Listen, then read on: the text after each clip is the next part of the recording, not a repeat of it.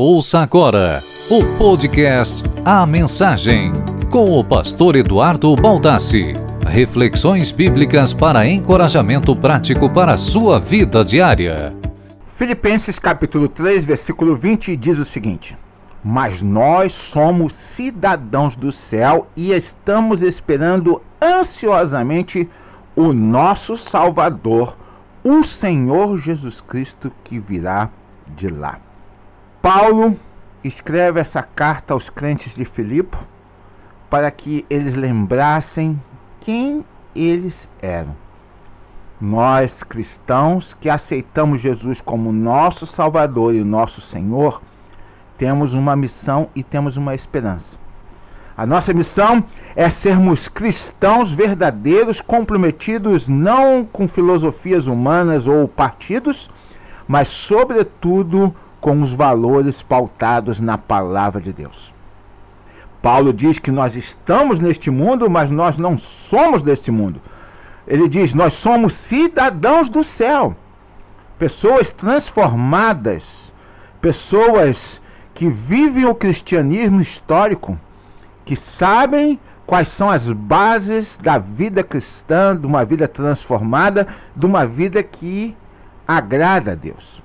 E enquanto estamos aqui na Terra, sem perder o foco da eternidade, nós estamos esperando ansiosamente. Pelo quê? Pela uma solução dos problemas ecológicos da Terra, pelos problemas hídricos, pelos problemas políticos, pelos problemas bélicos? Não.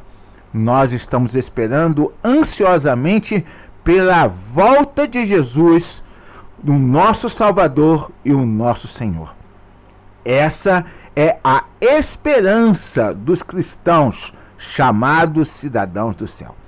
Quando nós perdemos o foco de quem nós somos, o que é a igreja e qual é a nossa esperança, nós começamos a achar que a carne, que o poder do homem pode modificar agendas, conflitos sobre a face da terra.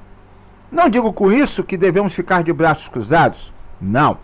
A igreja é a agência do reino. Ela precisa orar, ela precisa se voltar, sobretudo, para a palavra de Deus e pregar a palavra de Deus como o maior compromisso que ela tem aqui na terra.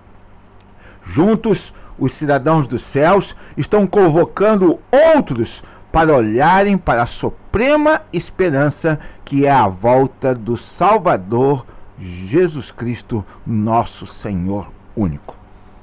Eu espero que você nunca perca de vista quem você é. Se você já aceitou Jesus como seu Salvador e Senhor, você deve saber o que está escrito na palavra de Deus, qual é a sua missão como cidadão do céu e estar continuamente atuando para mostrar que você é diferente que você tem uma esperança. E essa esperança nunca foi política, nunca foi bélica, nunca foi filosófica. Foi sempre a esperança espiritual que está centrada na pessoa de Jesus Cristo, o nosso Salvador e o nosso Senhor. Amém. Você acabou de ouvir o podcast A Mensagem com o pastor Eduardo Baldassi. Para maiores informações, acesse nosso site www.baldassi.com e seja parceiro deste projeto internacional.